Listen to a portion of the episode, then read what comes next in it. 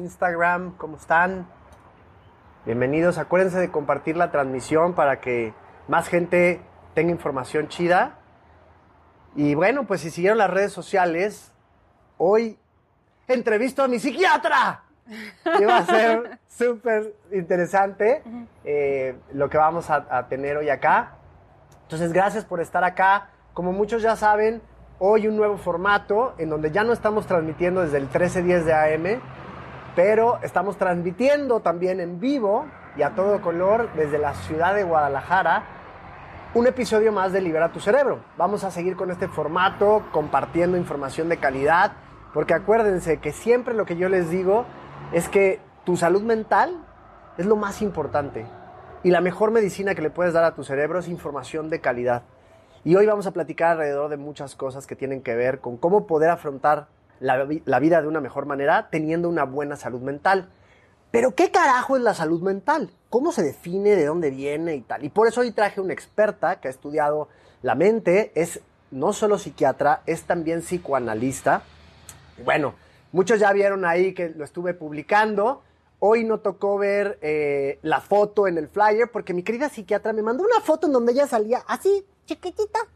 Y entonces, pues no, dije, no, pues bueno, vamos Pero a poner. es que estaba en el consultorio de Freud. ¡Ah! Esa foto estaba en el consultorio. ¿Es de verdad? Freud. Sí, donde estoy yo y donde te, la foto que te envié, estoy viendo el consultorio de Freud, el diván que tienen en Viena, que es una copia del original. Lo que es ser un naco ignorante y yo ni sabía eso. Sí. Pero bueno, bueno, pues, pero ya la ven aquí, ahora sí, te las presento. Mileva Grijalva eh, es psiquiatra, es psicoanalista, fue mi psiquiatra mucho tiempo y me ayudó bastante, bastante, bastante en todo mi proceso. Y la verdad es que hoy estoy muy honrado de poderla entrevistar y que nos cuente acerca de todo su- lo, que ha hecho en su carrera. Ella es psiquiatra eh, egresada eh, en la Universidad de Guadalajara, ¿cierto? Sí, la Universidad Autónoma de Guadalajara. La Universidad Autónoma de Hospital Guadalajara. Psiquiátrico San Juan de Dios. Por el Hospital Psiquiátrico San Johnny, donde yo estuve internado alguna vez, amarradito, recibiendo terapia electroconvulsiva y tomándome chochos. Ay, de ahí, de No ahí. le fue tan mal, no le fue tan mal. Mira, tienen un, pro- tiene un programa ahorita. No le fue tan mal. bueno, muchas gracias a, a, de verdad a- al tema de seguir en el psicoanálisis, en las terapias, a la ayuda psicológica, a cambiar la alimentación, un montón de cosas que hay que hacer, que ahorita vamos a platicar para tener una buena salud mental. Pero, ¿qué es la salud mental? ¿Cómo podríamos definir la salud mental con alguien que, bueno, les cuento, más para que le hagan caso y de verdad la escuchen súper bien. Aparte de ser psiquiatra, también hizo eh, todo el tema de la maestría de psicoanálisis. Ajá, la ¿cierto? maestría en psicoterapia psicoanalítica por parte de la Asociación Psicoanalítica de Guadalajara Y psicoanálisis por parte de la Asociación Psicoanalítica Internacional. 15 años de experiencia como psicoterapeuta Así es. y bueno, pues es- eh, tengo entendido que eres subdirectora también en, lo- en el hospital Eh, psiquiátrico. Era. Eras, Ajá. fuiste sub- subdirectora. Ajá. Bueno, y todo este bagaje pues le da muchísima experiencia de, de cómo trabajar con la mente. Y entonces, ¿cómo definirías tú la salud mental? La salud mental es el bienestar, ¿no? Es el bienestar emocional de cualquier persona que se refleja en su vida, en sus decisiones, en sus amigos, en su vida de pareja. Eh, esta posibilidad de tomar eh, las riendas de tu vida eh, y que no sea basado en las dependencias a ni a otras personas ni a drogas, ¿no? Em, hoy en día estamos en una cultura de la salud, afortunadamente. México es de los países que tiene los primeros lugares a nivel mundial en obesidad. Por ejemplo, la gente se empieza a cuidar más, tiene como una vida más fitness, ¿no? Empieza la gente a ser eh, más vegetariana, hace ejercicio, hace meditación, etcétera. Creo que nos falta un poquito ahondar en lo que es la salud mental y lo que te puede representar, porque eh, en algunas personas consideran que invertir en su salud mental sale caro, pero sabes que sale carísimo no invertirle. Carísimo. Sale muy caro, Carísimo. ¿no? Porque eso eh, te puede hacer que tomes una muy mala decisión, eh, decisiones que llevan tu vida hacia un camino que no era el que tú querías y que el, el pequeño momento que vamos a estar en este mundo que es muy efímero, muy efímero, Dani, se convierte en todo menos en, en pasártela bien, ¿no? Que eso es de lo que se trata. Híjole, la verdad es que hoy estamos tratando de normalizar más el tema de la salud mental. Y, esa es mi misión mañana, tarde y noche, ¿no? Pero vamos a quitarle de pronto un poquito como la, la formalidad del tema de la salud mental, porque a veces la que la gente se espanta, se aburre, piensa que solo es para locos, que si tengo que ir al psiquiatra, al psicólogo o a un psicoanalista, es porque algo está mal en mí.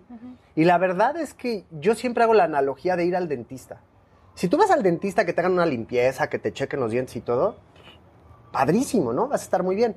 Pero si te esperas a ir al dentista a que tu muela ya se picó, a que te tengan que hacer una endodoncia, te sale mucho más caro, incluso hay veces que puedes perder hasta la pieza. Y eso como es tangible, pues nadie se pelea con esa idea, dice, oye, bueno, sí es cierto. Pero con el tema de la salud mental, no se habla mucho de eso. Y sabes que está bien triste, mi leva, a mí me han tocado papás que de alguna manera se alarman de que yo de pronto invite gente a o, invitar a gente al programa de radio a que contara su historia, ¿no? ¿Cómo se siente tener un diagnóstico de salud mental que te digan, oye, tienes bipolaridad, oye, tienes un trastorno obsesivo compulsivo y tal? ¿Cómo es vivir con eso? Y decían, la ropa sucia se lava en casa. Y la verdad yo sentía feo porque decía, oye, tu hijo no es ropa sucia. Y esto, mientras más lo hablemos, yo creo que sería mucho más, más eh, sano y saludable y ayudaría más a toda la gente que la está pasando. Oye, me hiciste recordarme a mi abuelita que me dice, hija, pórtate bien, dice, porque nada permanece oculto. ¿No? Entonces, creo que eso sucede también con la salud mental, ¿no? La gente a veces trata como de que no se enteren que tengo un hermano esquizofrénico o tengo un pariente con bipolaridad. Em, nada permanece oculto, ¿no? De todas maneras, eh, eso va a salir a la luz y no es ningún delito que yo sepa, ¿no? Entonces, eh, es, es, muy triste que pongamos a cualquier persona que estemos sufriendo en una situación como si estuviera de que tener algo del cual avergonzarse y tener cualquier padecimiento no es motivo de vergüenza. Ahora, fíjate que lo más preocupante es todas aquellas personas que tienen una situación en su vida pero que no tienen un diagnóstico, porque no todas las personas son bipolares, no todas tienen esquizofrenia, no todas tienen un trastorno obsesivo compulsivo. Hay personas que no tienen nada, de hecho la mayoría no tiene nada, ¿no? Pero si tiene una vida complicada, si tiene eh, un novio que abusa de ellas eh, mentalmente, emocionalmente, ¿no? Que las denigra, si tienen papás a los que no les pueden decir que no, eh, si tienen mm, primos que les piden prestado dinero nunca les pagan y son incapaces de, decir, no, no, gracias, no te presto, primo, ¿no? Em, creo que hay muchas personas que, eh, que se podrían beneficiar de un proceso terapéutico y tienes toda la razón. Lo ideal sería empezar un proceso terapéutico cuando no tienes ningún problema, ¿no? Cuando, o el problema que tú tienes no lo consideras muy grave o tienes una característica de tu personalidad que no te gusta. Es como el gimnasio, ¿no? Yo les digo, hasta Brad Pitt se puede poner más bueno, la verdad, ¿no? Entonces, entonces cualquier persona que esté bien mentalmente, si va con un terapeuta, puede estar mejor, ¿no? Claro, que por eso hay tantas corrientes de la psicoterapia y, lo que yo hago es el psicoanálisis, que tampoco es para todos, ni estoy diciendo que sea la panacea, pero sí es una herramienta importante para cualquier persona, ¿no? Claro. Bueno, hay un montón de cosas que la gente me, me pregunta cuando cuando vas por primera vez a terapia, del tipo que sea, ¿no? Psicoanálisis o cognitivo-conductual, lo que sea, incluso cuando vas a coaching, cuando quieres mejorar, ¿no? Con tu persona, ¿qué, es, ¿qué es aquello que ves que es lo más difícil? que el paciente da como primer paso. Entonces a mí siempre me preguntan, y yo sí he notado un patrón en común, ¿no? Y lo que yo he visto es que el gran tema tiene que ver con la falta de conocimiento propio. Como que es, como que lo que yo puedo observar en la gran mayoría de las personas y lo que he platicado con la gente, veo ese patrón. Que la gente de pronto es como, no, nunca había visto, oye, tú, tú, tú tienes una personalidad medio limítrofe, ¿no? O tú tienes una personalidad que se ha ido por este trastorno. Y la gente ni idea tenía. O sea, no sé ni quién soy. ¿Tú has notado ese patrón o tú qué podrías considerar que es lo más difícil que de pronto la gente no se da cuenta? Pues creo que lo más difícil es, como tú dices, eh, dar el primer paso, ¿no?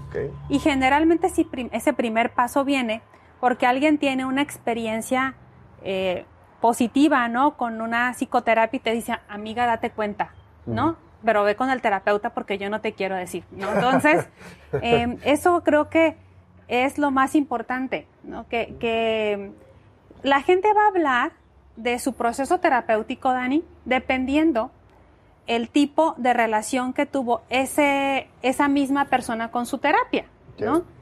Por ejemplo, yo puedo concluir que si tú me invitas hoy y me recibes con tanto cariño, es que el proceso que tuvimos en algún momento para ti fue positivo o agradable, ¿no? Si no, yo no estuviera aquí. Entonces, si yo estoy eh, dedicándome a la psicoterapia, es que mi propia relación con mi propio psicoterapeuta, que todavía tengo, y lo tengo desde hace 15 años, ha sido grandioso.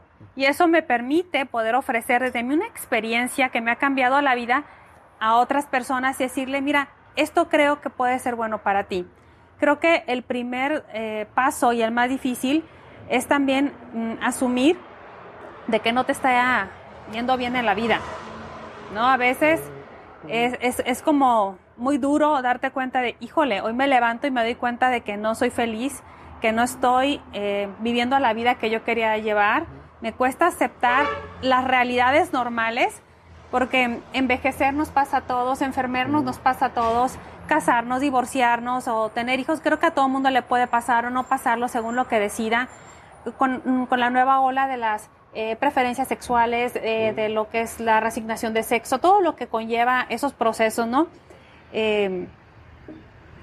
es, importante poder afrontarlos, ¿no? Entonces, no, realmente no necesitas a veces como esperar que estar con el problema de tu vida para ir con el terapeuta. Entonces, esas personas eh, probablemente fueron a terapia y tuvieron una experiencia positiva y son las que después dicen, amiga, date cuenta, ya no te puedo ayudar porque es la octava vez que terminas con él, la octava vez que regresas, la octava vez que te golpea y a mí ya no me hiciste caso, ¿no? Entonces, eso te va a costar la vida. Ve, con un terapeuta y creo que eso es como el primer paso y el más complicado, pero creo que una vez que, que dan el primer paso los pacientes, eh, la cosa fluye. Ok. Una vez dando el primer paso, la cosa fluye. Ok, bueno, aquí ya no hay cortes comerciales y estamos en momento de que, bueno, en la radio ya diríamos, bueno, vamos a un corte comercial y regresamos. Estás escuchando Libera tu cerebro. Pero como no hay comerciales ya acá, quiero hacer algo. Y lo que quiero es como ser súper honesto y real con la gente. Y hoy que está acá mi psiquiatra, que me conoció y tuvimos un proceso de no me acuerdo cuánto tiempo, pero fácil fue más de un año que estuve yendo a terapia contigo, a consultas. Quiero que la gente se entere de qué veías tú en mí. De ah. qué, de, ajá, qué, o sea, qué pasaba con Dani. Como eso que me hablabas y que de pronto yo sentía, lo tengo que confesar, ¿eh? yo sentía horrible que de pronto me decía, tú tienes una personalidad tal. Sentía feo, pero al final decía, pues me doy cuenta. Sí estoy teniendo actitudes de mucho apego a muchas cosas. Percibo la realidad de una manera que quizá no es la, eh, o sea, la, la real, o sea, era muy fantasioso. Y hay algo que yo le admiro muchísimo a mi Leva, muchísimo le admiro y le envidio. Tiene una memoria, es una memoria que yo le decía, no vas a anotar nada, y no anotaba nada y se acordaba de todo. Entonces, la voy a probar, a ver de qué se acuerda. Tú qué, así, vamos a hablar así como si no hubiera aquí cámaras ni nada, no estemos sintiendo nada. ¿Qué, ¿Qué podrías decir tú ahorita, no? Que digas, Dani, no manches, es que pues sí pensabas bien chafa, o sea, que, pues esto, recordar esos momentos. ¿De qué te acuerdas cuando yo llegué contigo? Y yo me acuerdo de un momento en que casi me vuelvo loco de, decir, es que neta, tengo que cambiar mi manera de pensar. Y tú casi me agarrabas a zapes de que, pues es que, dude, sí. Bueno, eh, Dani, em, es un tema delicado porque los, los procesos terapéuticos y de tratamiento se deben de permanecer en, la, en el secreto, ¿no? Claro, claro, claro. Claro que tú estás aquí, tú me dices, oye, mi eh, habla, te doy eh, permiso. Sí, sí, sí. Eh, pero como tú ex psiquiatra y toda, pero todavía terapeuta, yo diría, híjole, Dani, eso tienes que pensarlo muy bien si lo quieres como, como hablar públicamente. Pero lo mm. que sí me acuerdo es que eh, tú tenías al, claro muy algo y creo que lo, todavía lo tienes muy claro. Tú querías estar bien. Ajá. ¿No? Eso sí lo tenías muy claro. creo que no es secreto para nadie, porque tú lo has dicho mil veces, ¿no? Que tú tienes un diagnóstico de un trastorno afectivo bipolar. Eh, te costó, creo que, y te cuesta mucho trabajo eh, vivir con el diagnóstico en ocasiones, pero en aquel momento tenías muchas dudas sobre ti mismo y sobre lo que tú querías hacer con tu vida, ¿no? Y ahorita me doy cuenta, este, gratamente, que tienes como más idea de lo que tú quieres hacer. Ahorita antes del programa me decías que a ti tú te gustaría informar a la gente sobre la salud mental porque fue algo que tú no tuviste, ¿no? Y en aquella época eh, también tenías eh, ciertas dificultades para poder relacionarte en pareja. Y adivinen dónde estoy, como dice el TikTok, ¿no? En el departamento que vive con su novia. Entonces yo creo que las cosas van bien, ¿no? Van bien. Entonces, mm, creo que todavía te sigas cuestionando sobre qué es la vida, ¿no? Y sobre el sentido de la misma. Desde ahorita les digo que la vida no tiene ningún sentido porque nacer para morirte está de la mierda, ¿no? Pero la vida, uno le tiene que dar sentido a la vida uno, la vida no tiene ningún sentido. Nadie nace con una guía y de pronto los días se pueden parecer pesados y difíciles, pero cuando uno sale de sí mismo y empieza eh, a darle cariño a la gente, por ejemplo, esto, tú, que, esto que haces tú, ¿no? De, amar al, prójimo que no conoces, tratando de educarlo, es algo que te da felicidad, ¿no? Entonces, creo que ese es algo muy bueno en los seres humanos y es un mecanismo de defensa padrísimo, el poder ayudar a los otros. Y eso te hace eh, mejor persona y a veces eso es lo que uno necesita para darle sentido a la vida, ¿no? Claro.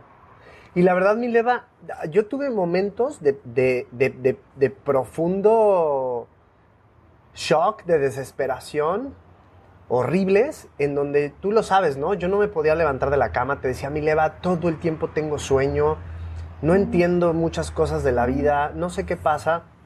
Y a veces la gente que me ve en el programa de radio, que me ve pues haciendo lo que me gusta, piensa como que yo ya soy un iluminado que está del otro lado, ¿no? Y la verdad es que no es cierto, yo sigo batallando, sigo estudiando, sigo viendo qué, más, qué más cosas puedo pues hacer. Pues yo creo que todos, Dani, ¿no? Y creo que es todos, yo Creo que todos. Y la gente entonces piensa, no, es que yo tendría que llegar a ese punto en donde ya no le batallo. Y yo se los digo con mucho cariño y con mucha humildad. Pues no, quítate si es pasión que se te borre, porque sigue siendo difícil. Y tú me decías mucho eso, Dani, yo la paso mal. Cualquier persona. Yo, yo voy a psicoterapia también y, yo me preparo. Bueno, es que cuando una persona trabaja con la salud mental es algo que te tienes que, cuidar, ¿no? Es, es como cuando uno ve una actriz o una cantante y tú dices, no, mendiga vieja, le hicieron a mano, ¿no? Y uno dice, es que a eso se dedica. No, pues claro, a eso se dedica, es parte del espectáculo, tiene que cuidar su alimentación, tiene que hacer ejercicio, porque si es modelo, a eso se dedica, ¿no? Entonces, si uno se dedica a la salud mental, Dani, yo desconfío brutalmente de cualquier psiquiatra o cualquier terapeuta que me diga que nunca ha estado en un proceso psicoterapéutico. Lo desconfío brutalmente y lo descarto inmediatamente. Porque quiere decir que entonces no se ha dado cuenta de que puede mejorar en su vida. Aunque una creo que no toda la gente necesita terapia, evidentemente, ¿no? Yo creo que lo peor que le puede pasar a un ser humano y a cualquier profesionista es la soberbia. Porque cuando tú eres soberbio piensas que ya no puedes aprender nada más y cuando tú sientes que, no, que ya no puedes aprender nada más, hasta ahí te quedaste. Entonces, eh, como, como persona que trabaja en la salud mental, uno tiene que tener mucha humildad, ¿no? Entonces, ¿sabes cuándo yo voy a dejar eh, mi psicoanálisis? Nunca. Mm. Nunca, ¿no? Porque con esto trabajo. Y para muchas personas, estar inestable o volverse locos en un sentido figurativo de la palabra, ¿no? Tener malos momentos y tomar malas decisiones es una opción, pero en mi caso, o en el caso de cualquier persona que se dedique a la salud mental, no, no, no, no se lo puede uno permitir, ¿no? Entonces, eh, por eso tiene otra, otras personas que se hacen cargo de la salud mental de uno junto con cada quien, ¿no? Para poder apoyar al, paciente que tienes enfrente, porque es una gran responsabilidad. Una persona que pone la salud, su salud mental en tus manos está poniendo su vida. Y hablando de, de poner tu vida en manos de alguien, pues yo siento que en algún momento yo puse mi vida en tus manos, ¿no? Confié brutalmente, eh, me gustó mucho tu trabajo, lo, que, lo que hablabas me hacía mucho sentido. Y, y eso es algo que yo le quiero decir a la gente. La verdad es que esta es la responsable de que yo me puse a estudiar psicología. Esta mujer fue la que me dijo, Dani, necesitas encontrar una identidad, ¿no? Necesitas encontrar como este rumbo y crear tú un sentido de vida, porque la vida no tiene, sentido. ¿no? Entonces, ¿qué vas a crear? ¿Qué sentido le vas a dar? Y muchas de las cosas que yo hago en sesiones es encontrar esa, esa manera en la que la gente pueda cambiar de filosofía de vida, ¿no? Y yo te agradezco muchísimo, porque tú me diste ahí como el, el, chispazo de ver cuál es mi sentido de vida. Y hoy yo lo digo, ¿no? Como ejemplo todo el tiempo, yo encontré que mi propósito es la salud mental. Yo me levanto, desayuno, como y ceno, ¿qué hay de, de nuevo en la salud mental? ¿Qué nuevas cosas inventaron? ¿Qué tal? Ese es mi propósito. Yo, yo, lo, yo no lo hago a través de, eh, en, mi, en mi caso, ¿no? De recetar un medicamento o de hacer una terapia psicológica como tal, ¿no? Aunque, aunque, aunque la psicología me encanta y, me apasiona muchísimo el estudio de la mente. Mi misión es hacer que la persona se convierta en la mejor versión posible que pueda. Y esa es la manera en la que yo me he dado cuenta que se puede construir una buena salud mental, ¿no? No estoy diciendo que sea la única, pero sí me doy cuenta que es necesario muchas veces meterle la nutrición, tomar un medicamento que pues en muchos casos es pues inevitable, necesitas darte este bastón, esta ayuda, tal. Hay muchos frentes por donde se debe de atacar la salud mental. Y uno de ellos, para mí, el más importante, fue esta, esta identidad que tú me ayudaste a construir. Yo no tenía identidad. Según yo hacía cosas, decía y tal, pero nunca, no, tenía un sentido de pertenencia, ¿sabes? No me sentía que pertenecía a nada, estaba súper raro. Y pues, ¿cómo ibas a construir una relación estable así? Exacto. ¿Cómo ibas a poder crear algo? Pues eh, era bien complejo. Entonces, yo no sé, pero el, el, hecho de poder cambiar la filosofía de vida y el ya no enfocarme en querer tener la razón, sino buscar un resultado padre, positivo, en no querer buscar la verdad, sino querer buscar qué me era útil, creo que hoy les comparto, eso, eso es lo que, igual y tú ni sabías que me estabas sembrando eso, ¿no? Pero eso es lo que yo hoy te podría decir que me sembraste. Dani, no la chingues, busca qué es útil, ya no lo que es verdad, porque un, montón de cosas son verdad. Si estuviste en un psiquiátrico, sí no puedes dormir, digo, perdón, no puedes despertarte a veces, sí tienes sueño todo el tiempo, pero ¿qué es lo útil de todo eso y qué haces con eso? Yo no sé si tú te diste cuenta y era tu intención dentro de las terapias que teníamos, pero eso se lo quiero compartir a la gente. Eso, eso para mí es súper rescatable. ¿Tú qué, qué, opinas de eso? ¿Esa era tu intención? bueno, lo que pasa es que eh, como psicoterapeuta, la intención es que el paciente encuentre su verdad, nada más. Porque uno no pone deseos propios en el paciente, simplemente le ayuda al paciente que encuentre su propio deseo que es más complicado de lo que parece, ¿no? Porque el que, ¿qué quiero? Que todo el mundo se pregunta, si lo contestas a la ligera vas a tener una respuesta ligera. Pero cuando tú encuentras realmente cuál es tu deseo, encuentras tu propósito, tu vida tiene sentido, ¿no? Y si tú estás bien mentalmente, puedes enfrentar diversas cosas de vida, ¿no? Un divorcio, la pérdida de un ser querido, eh, el derrumbe de un negocio, eh, no sé, cualquier cosa. Por eso es la diferencia de que, no sé si han visto, hay un meme de Adamari y Adel, ¿no? a ver, Entonces están, están las dos y luego están por un lado, las dos con 20 kilos menos guapísimas y me hace falta un divorcio, ¿no? Entonces, entonces, pero hay gente que se divorcia, Dani, y se suicida. Sí. Y, ya no está de risa, ¿no? O sea, eh, o que se divorcia y no vuelve a salir de su casa ni a tener otra pareja.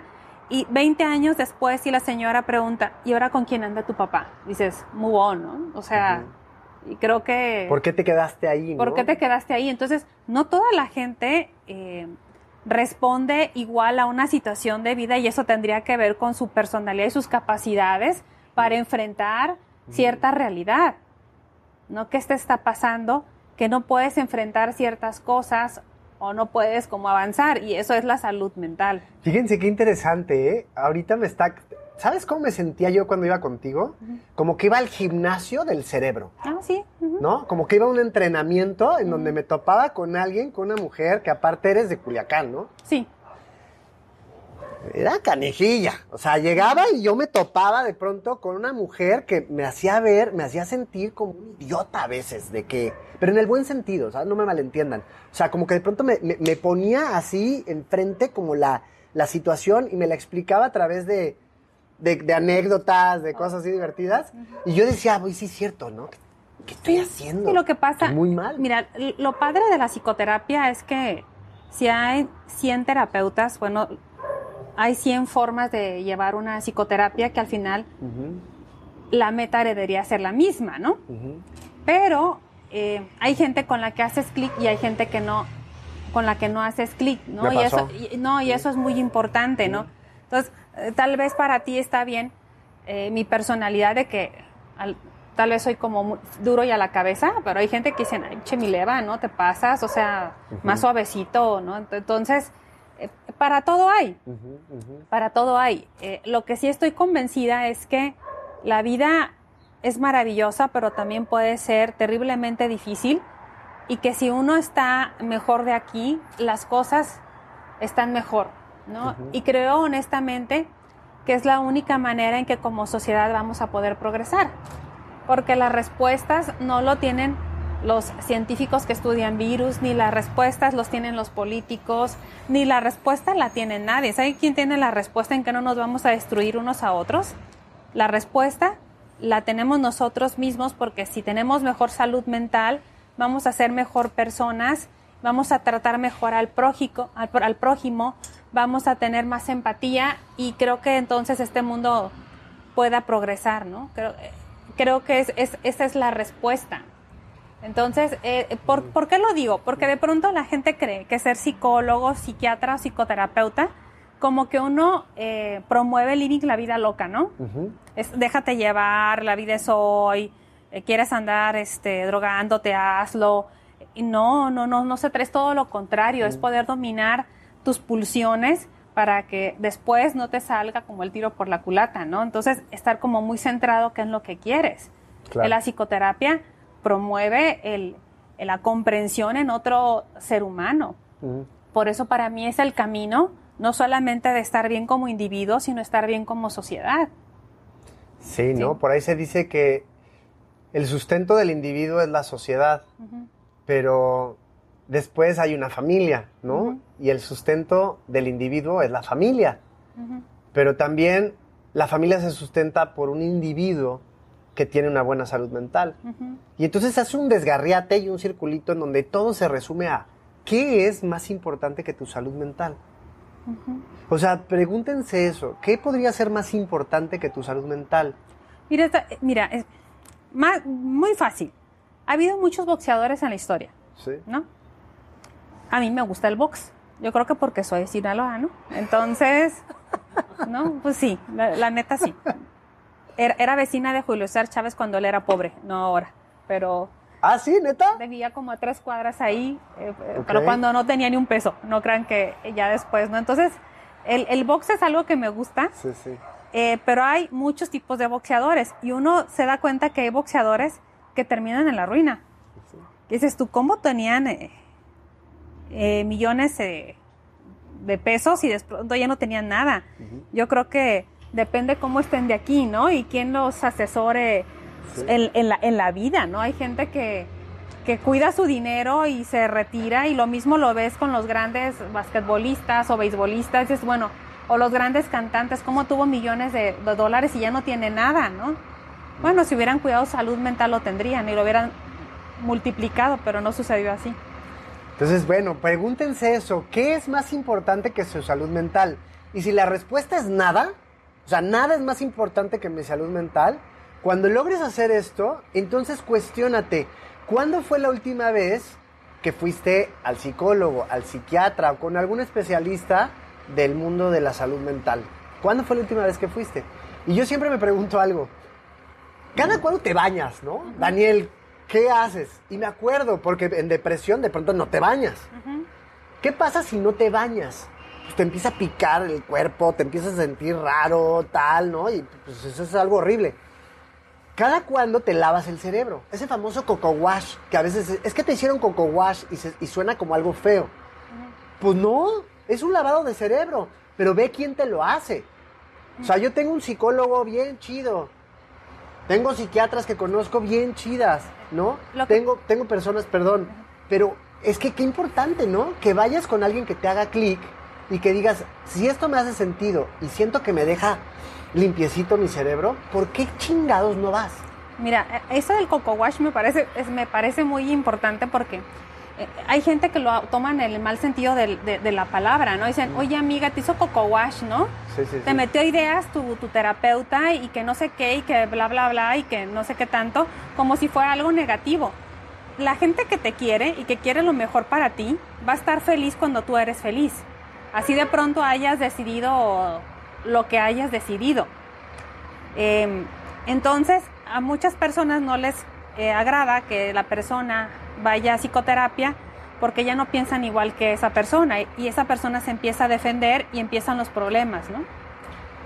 Imagínense todo esto. Bueno, pues ya sigo, aquí diríamos, vamos a otro corte comercial y regresamos. No, todavía no, ah, vamos, vamos a, a la mitad del programa. Eh, pero como ya no hay comerciales, vamos a contestar preguntas y mandar saludos a toda la gente que nos está escribiendo. Y, eh, y de verdad, sé que el audio, una disculpa. Pues estamos en la ciudad, ahora sí, ya estamos en una cabina y seguro se escucha el ruido de la ciudad y los coches y demás.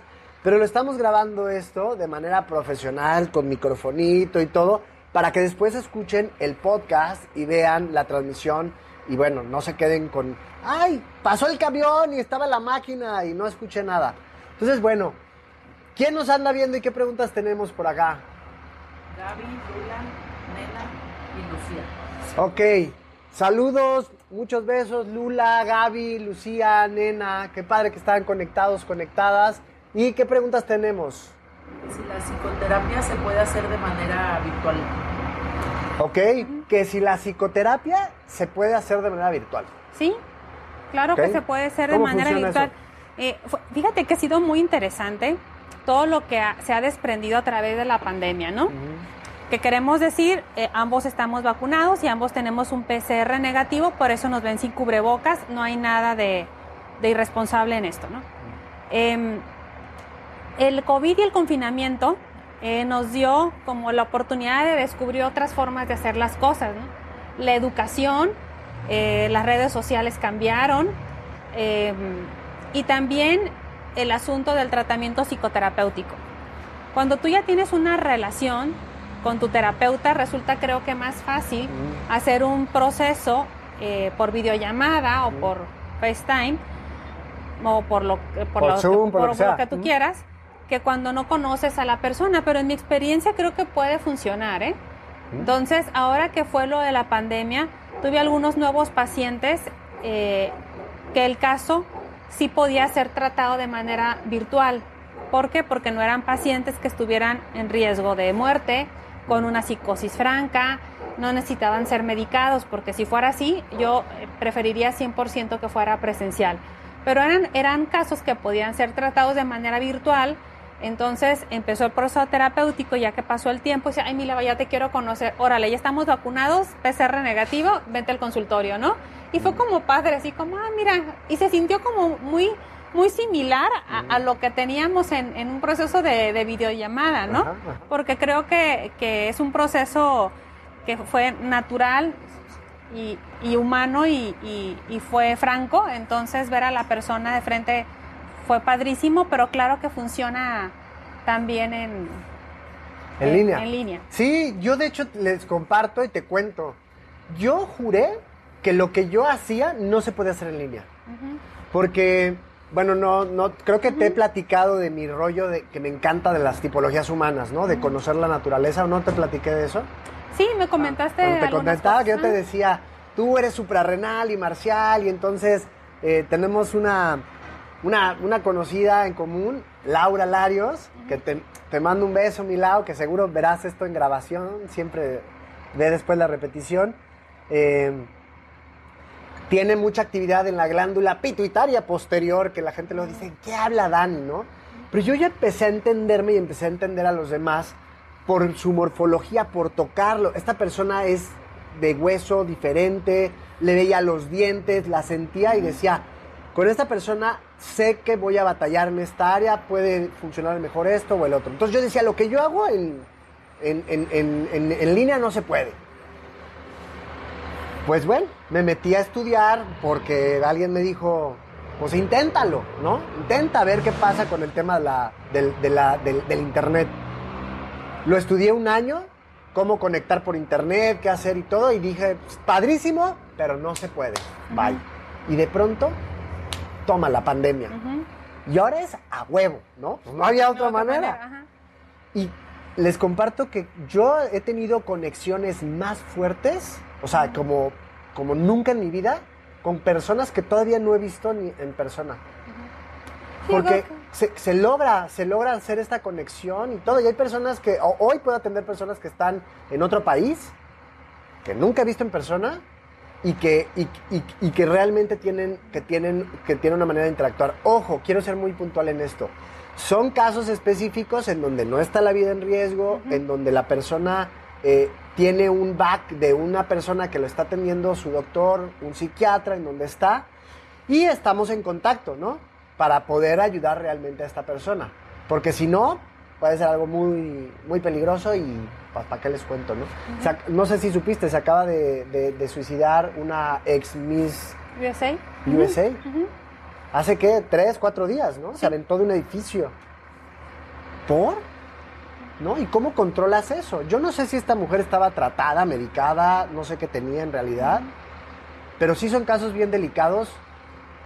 Y bueno, si tú estás bien y quieres cuidar tu salud mental y quieres tomar psicoterapia y no estás en, riesgo, sí lo puedes hacer, ¿no? Al ratito aquí vamos a ver cómo... Sí, sin problema y, y creo que funciona muy bien, ¿no? Porque yo misma he estado en psicoterapia en línea con mi psicoanalista a raíz de que desde inicio de la pandemia no, la he visto como en año y medio. Órale, qué chido. Bueno, pues vamos a hacer algo. Imagina, Mileva, que tienes 45 millones de pesos para invertirlos en la salud mental. ¿Qué harías con esos 45 millones de pesos en un año? Bueno, creo que los, los invertiría en educación y si me dices en salud mental, creo que gran parte de la inversión sería en la lucha contra las drogas. Eh, creo que el uso de sustancias es un problema de salud pública y un problema gravísimo. Eh, es, muy triste eh, ver que cada día hay más personas adictas a un montón de cosas, ¿no? no, no necesariamente sustancias, no también al juego, por ejemplo, ¿no? Cada día hay gente con ludópata y creo que ese es un problema muy delicado. Eh, creo que debería de ser una materia en las escuelas, ¿no? Porque no se habla sobre salud mental y sobre cuestionarte sobre la vida y por lo menos no, no, no en México o no me lo parece, ¿no? Entonces, es como difícil nada más dedicarse a la salud mental, porque cuando hablas de salud mental hablas de todo. Entonces, creo que sí debería haber en las escuelas eh, materias que te ayudaran como a perfilarte qué es lo que quieres en tu vida, que se supone que así es, pero, pero no, ¿no? O sea, hay una gran cantidad de embarazos adolescentes o de embarazos no deseados que me parece muy penoso porque son niños teniendo niños al fin de cuentas, ¿no? Entonces, eso va haciendo que como sociedad se vayan complicando las cosas. Pero yo creo que metería materias relacionadas con salud mental desde el kinder, ¿no? Desde que los niños puedan decir estoy enojado, estoy triste, estoy agradecido. Creo que sería importante. Ok, entonces si tuvieras 45 millones de pesos en un año, eh, propondrías a las escuelas, oigan, sé que esto podría tener un costo más, pero habría que meter una materia de este sentido. ¿Pondrías eh, centros educativos en donde pudiera, o sea, ¿tú le, le apostarías a educar? O sea, ahí, ahí meterías el dinero, por ahí, por ahí Sí, sería. yo, eh, a la educación Ok, y también eh, a perfilar quién te educa. ok. ¿No? Entonces podríamos hablar de que le, le apostarías a capacitar gente. Ah, para que pudiera educar eh, a las personas en lo que son los contactos eh, de primer nivel de atención, ¿no? Que por ejemplo todos los médicos generales estuvieran capacitados en salud mental, que es lo que actualmente se está haciendo, ¿no? Ya algunas especialidades ya mandan a sus residentes a rotar ahí en el hospital para que aprendan de salud mental, porque eh, muchos eh, problemas médicos tienen relación directamente con la salud mental. Por ejemplo, Daniel, tú ves a una persona diabética que no se cuida, que está muy obesa, que no hace nada por sí mismo, y pero sin embargo tiene todos los medios para cuidarse. Eso es como si fuera un suicidio lento, ¿no? Ajá. Entonces uno tendría que cuestionarse por qué las personas no tienen apego a su tratamiento médico, tengan Sí. la enfermedad que tengan. Eh, em, creo que tampoco eh, es, es algo que, que yo tenga que ocultar. Yo tuve cáncer de mama hace cuatro años y para mí era muy impactante de que muchas veces la única que estaba en la quimioterapia era yo. Entonces yo decía, oiga doctor, ¿qué onda? Que no tiene casi pacientes, qué bueno, ¿no? No, es que cancelaron. Y yo después preguntaba, ¿y por qué cancelaron las pacientes a venir hoy a la quimio y posponerla una semana? O sea, una dijo que se tenía que ir a hacer las uñas. Otra dijo que tenía un cumpleaños de una tía. Entonces, bueno, dije, bueno, tal vez la, la perspectiva de la vida de estas personas era de, si ya me enfermé, no quiero que este problema transforme mucho mi vida.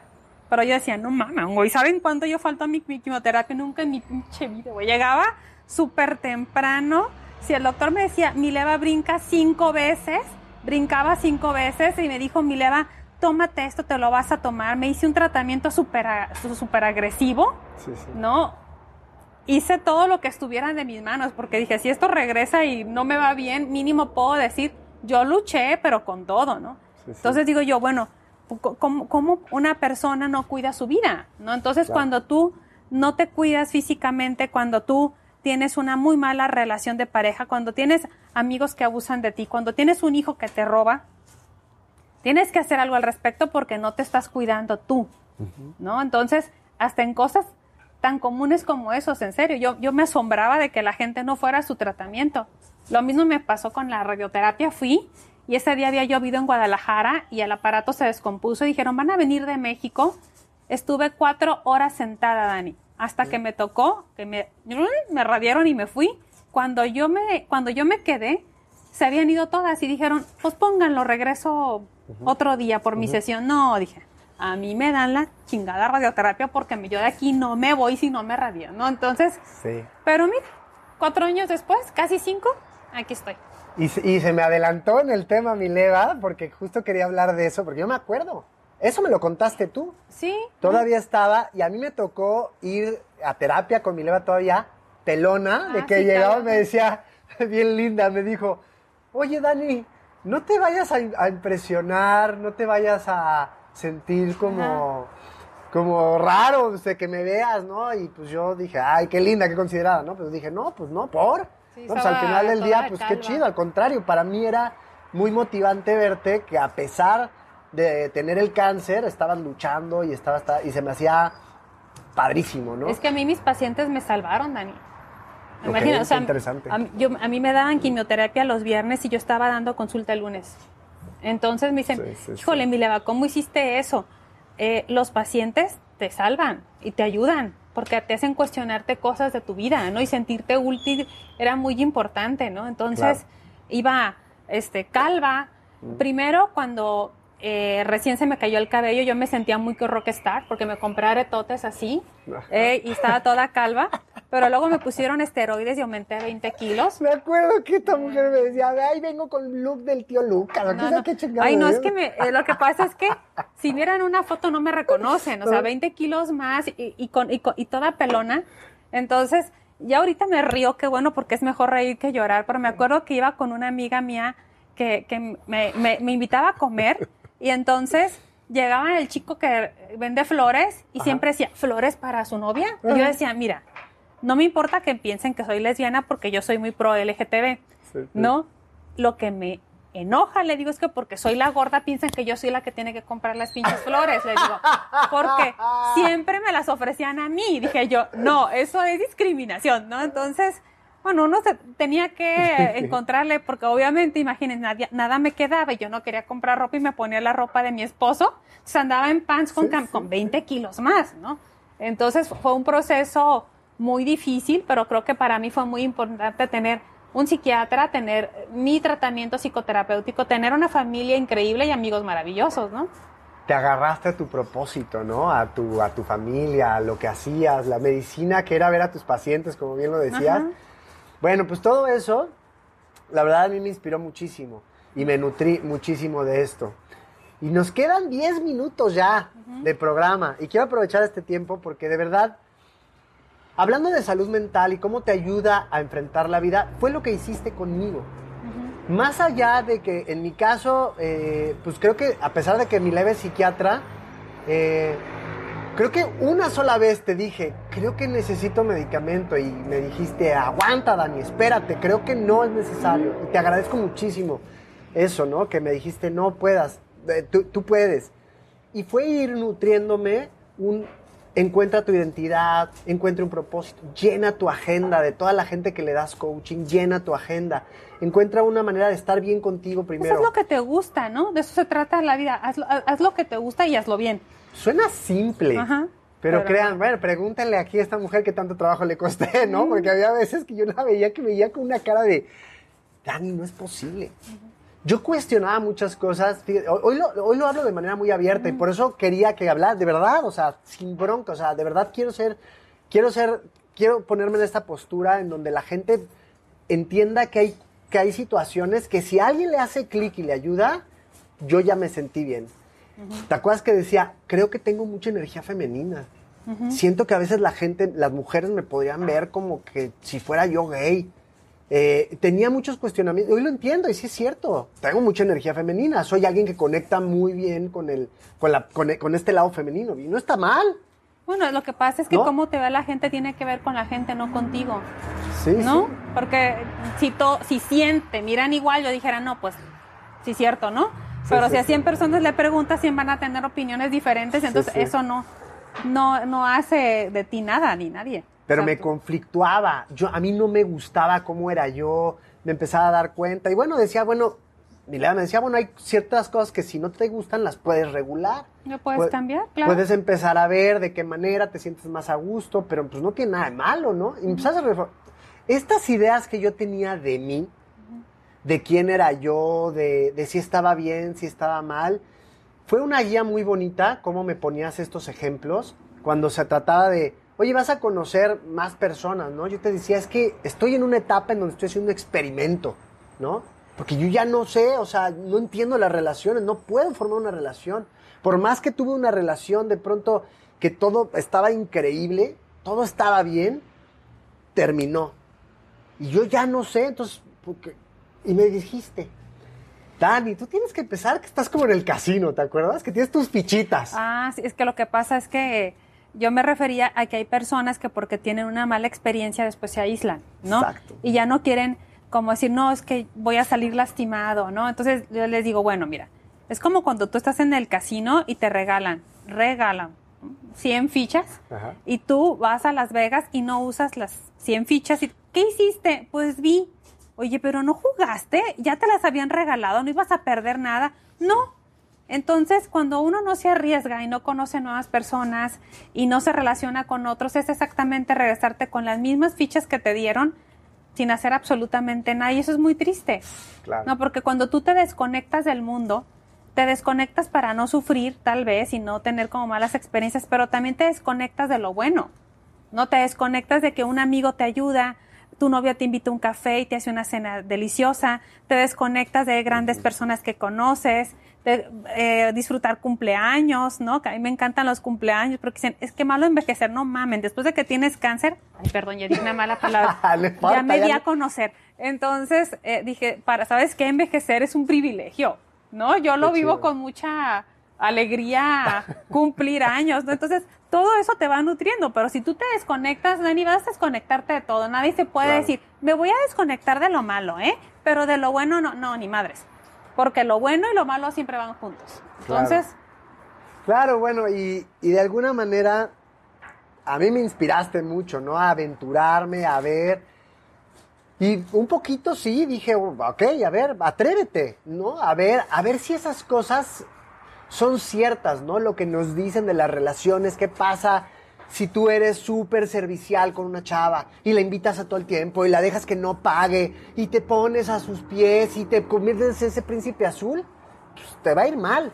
Pues es la teoría, ¿no? Pero pues vamos a probarlo y arriesgarme. Y fueron muchos encontronazos, mi leva.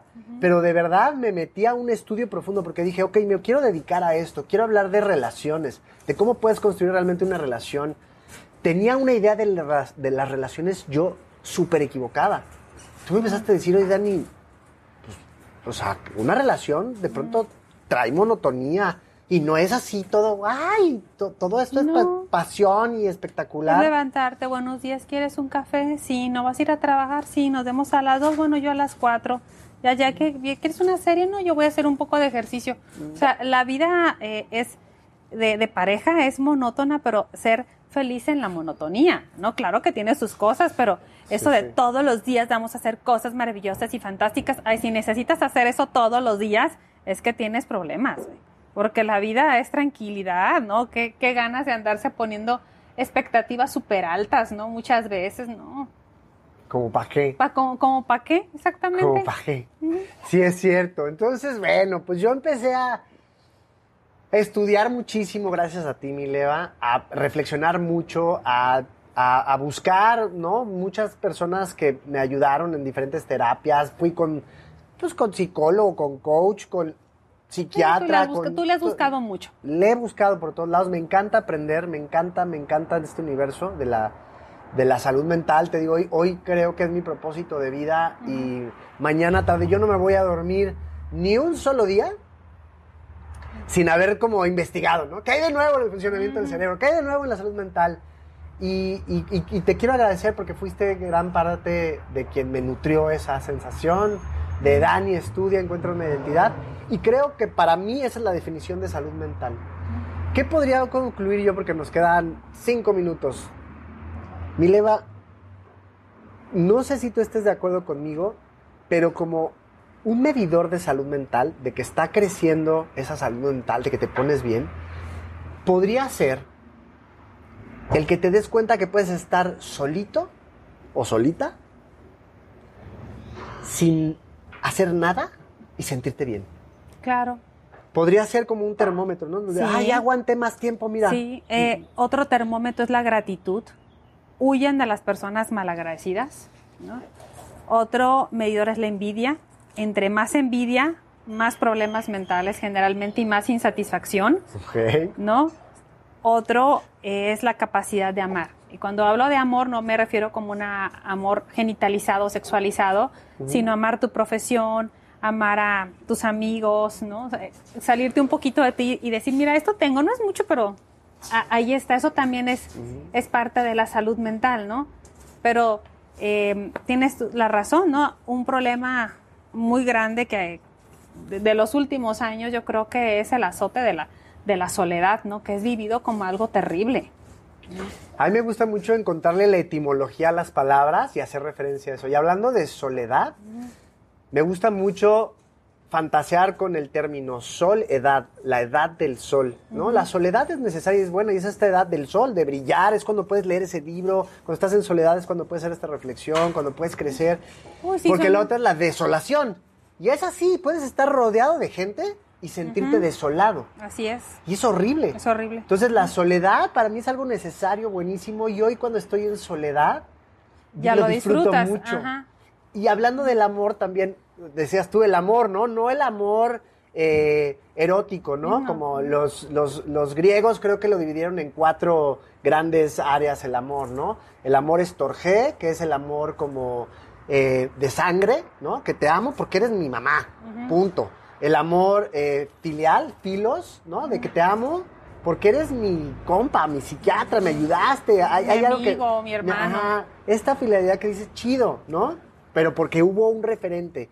Luego está el agape, que es el amor más grande, ¿no? Como que el amor a Dios, el, el incondicional. Y luego está el eros, el erótico. El que, ah, te amo, pero porque me gustas, ¿no? Porque esos ojotes, chiquitriqui, ¿no? Ay, me gustas, me hace sentir. Pero más allá de todo, de todo este concepto, en, en general el amor, a mí me gusta mucho entender amor como cuando tú le pones la A ante cualquier cosa es no algo, ¿no? Es amorfo, que no tiene forma, arrítmico, que no tiene ritmo. Átomo que no tiene, que no tiene división, ¿no? Es correcto. Y el amor es no muerte.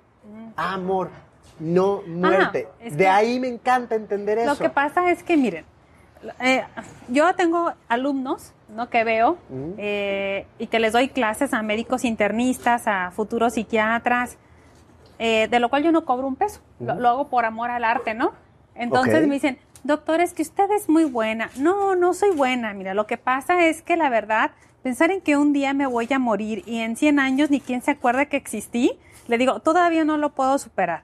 Entonces, la única manera de ser inmortal y de trascender es a través de ustedes. Les digo, los educo y si en algún momento ustedes pueden ayudar a otra persona con lo poquito que yo les pude dar, yo ya no me morí nunca. ¿no? Entonces, el amor es trascender a través del otro en una ayuda que le hiciste al otro y a mí eso se me hace muy bonito. Le digo, no, no me crean tan buena. Pues claro. Siempre quiero hacer, simplemente pues no soy vampiro y quiero ser inmortal, le digo, ¿no? Entonces, porque el amor trasciende el tiempo. Claro. ¿No? Y entonces fíjense qué bonito, el amor es eso, el no quiero que esto muera. Cuando hay amor en una pareja, en un trabajo, en una disciplina que estés haciendo, es justo eso, es ese no quiero que esto muera. Sí, y, y, y te- y- y parte del amor, lo que es el, lo que yo les digo, por ejemplo, a, a mis alumnos, digan, por favor, si llegan a alguien con intento suicida, no lo juzguen, no le digan quieres llamar la atención, no le digan, ah, ya supéralo, no le pongan la sonda nasogástrica sin anestesia para que se le quite, porque ¿saben qué piensa esa gente? Dicen, ven como si tenía razón y el mundo apesta. ¿La sonda ¿No? qué? La Perdón, sonda nasogástrica es que cuando a veces toman pastillas, les meten una sonda por la nariz que va al estómago para un lado del estómago. Eso se llama No, sonda, sonda nasogástrica. nasogástrica. Entonces se puede poner un poquito de anestesia, pero hay gente que está medio malita de la cabeza. Es, pues se quiso morir, pues ¿qué tiene? Ahí te vas sin anestesia, ¿no? Dices tú, oye, ¿no? O que llegan las personas todas con ataques de pánico y dicen, vieja histérica, inyéctale solución fulanita de tal o ponle alcohol para que le arde y a ver si con eso se le quita, ¿no? Es que si la gente llega a las 3 de la mañana en una supercrisis, aunque sí sea por llamar la atención, estarás de acuerdo con no es la mejor forma de llamar la atención. Claro. Hay formas sanas de poder llamar la atención. Esa gente está pidiendo ayuda a gritos y tú te burlas, ahora sí que no seas malo. No, o sea, Claro. si no, si no ayudas, no chingues. Esa es, ¿no? O sea, Con No, esa no. bonita frase de si no ayudas, mejor no chingues. Ajá. Nos tenemos que despedir. Muchísimas gracias a toda la gente que soportó la transmisión con todo y el ruido de los camiones y demás. Acuérdense que esto se va a quedar después grabado a, a- a manera de podcast para que lo puedan escuchar bien, sin el ruido del camión y demás. Muchísimas gracias a toda la gente que nos aguantó aún a pesar del ruido.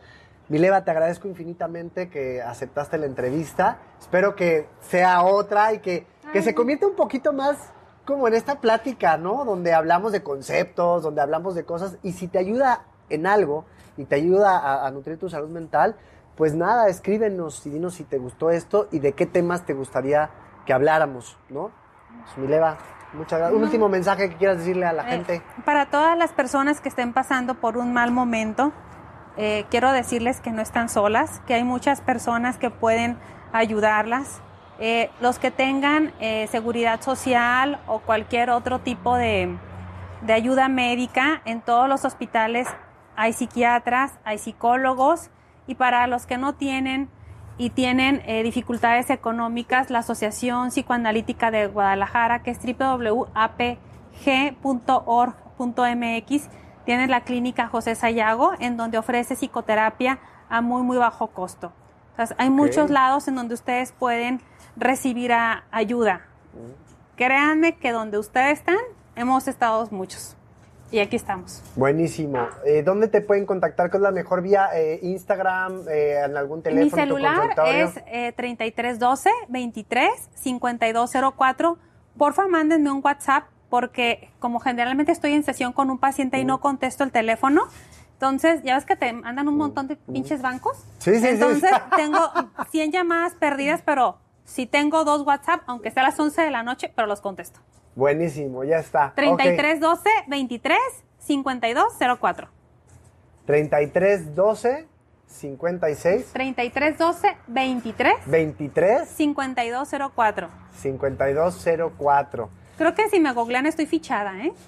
Sí. Sí, ahí sí. sale, ponen mi leva psiquiatra. Y fíjense que yo estoy, como me mandó esta foto que yo de, de naco, ignorante, no sabía que, me mandó su foto super pro en el yo consultorio de queriéndome, Freud. yo queriéndome lucir. Sí, estuve- yo ni estuve en entendí nada y dije, no manches, ni se ve mi leva. Me puse a buscar a ver si había una foto tuya eh, y encontré un montón de artículos tuyos en el periódico, en referencias que han hecho la doctora Mileva Grijalva eh, este, Jiménez, Ajá. eh, directora de no sé qué, ta, ta, ta, hace un llamado a ta, pero no había ninguna foto tuya, pura foto de manos así Es- es- cortadas. lo de- que pasa es, es que eh, la vida privada la trato de mantener muy privada. Y también eh, les recuerdo que en los últimos cuatro años tenía 20 kilos menos y estaba pelona. Entonces, y antes de eso, pues estaba más chavita. Entonces dije yo, hijo, le pongo una foto cuando era súper chavitita. Van a decir, vieja ruca, se quiere hacerla joven. Y ya después pelona, 20 kilos, así enferma. Dije, como, creo como que la gente no le va a dar como... no va a ser mucha confianza. No, no va a ser mucha confianza. Pero bueno, ya me creció el cabello, ya bajé 6 kilos, ya voy a poner una foto en internet. Esa, pongas foto en internet. Mileva, muchas gracias. Qué chido platicar contigo. Y a diferencia de Mileva, ¿no? Que ella, bueno, pues es con su vida más, más privada por, por, por, bueno, yo me entiendo que es por tu naturaleza humana y por muchas cosas. Yo, a mí me gusta mucho compartir. Mi naturaleza está en eso, ¿no? En compartir, en... en, eh, lo admito, ¿no? A mí me gusta, ¿no? Llamar la atención y decir, hey, aquí estoy, pasé por esto y tal. Si les sirve de ejemplo, ya está. Y si quieren luego tratarlo en privado, porque entiendo que hay gente que sí, pues hay que respetar, ¿no? La privacidad, pues pueden hacer una cita. ¿Puedo, eh, ya. ¿puedo hacer una última cosa? Por favor. Eh, por favor, para todas las mujeres que nos están viendo, eh, si en algún momento se tocan cualquier cosa en el pecho, ay, no quería. No, Ah, tranquila. háganse un ultrasonido, por favor. A mí me diagnosticaron el cáncer a los 40 años de edad y el doctor me dice que muy probablemente ya tenía tres años con él y nadie se había dado cuenta.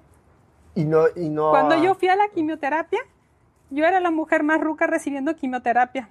Todas las demás eran chavas de 20 años, 25, 30 años. Y desafortunadamente, como nadie piensa que tiene cáncer a esa edad, cuando lo encuentran es muy tarde. Si ustedes se tocan cualquier cosa, así el ginecólogo les diga que no piensen que no tienen nada porque están muy chavas, háganse un ultrasonido. El cáncer de mama en una etapa inicial es curable. Si no, no, yo no estaría aquí. Oye, pero a ver, espérame, entonces tú, tú fue, pasaron tres años. Sí, cuando a mí me descubrieron yo ya era una etapa 2. Yo tenía 40 años y a los 40 años es cuando te empiezan a hacer la mamografía. Sí, y sí. ni siquiera lo descubrió el médico, fue mi marido. Wow. Yo ni siquiera, yo siendo médico, yo no me había palpado nada, pero evidentemente creo que mi marido me conocía las chichis muy bien. Entonces me dijo, creo que tienes algo ahí, mi leva, no quiero problemas contigo. Me dijo, te me vas y te me haces un examen. Yo fui como cualquier hija de vecino para no tener problemas con mi marido de que ándale pues. Dije, doctor, soy médico, dígame lo que tengo cáncer. Eso fue, así fue como me diagnosticaron. Mileva, pues se nota que es algo que te mueve, cañón, hasta sacar las salieron las lagrimitas. Hagamos después un programa, si quieres, de donde hablemos justo de esta conciencia, porque seguro ahorita ya les reventó la cabeza cuando estén viendo esta grabación, van a decir, no, espérate, pues, más datos, ¿y a dónde voy? ¿Cómo le hago? ¿Qué te tocaste? ¿Cómo te diste cuenta? Entonces luego podríamos hacer un programa. Un tema sobre salud mental y, y- y cáncer en la mujer. Sí. El ultrasonido no es una radiación, así es que te lo puedes hacer a la edad que sea y no implica ningún problema, ningún riesgo para tu salud. Cuídense, por favor, chicas. Ya está. Bueno, gracias, cuídense. Chao, chao.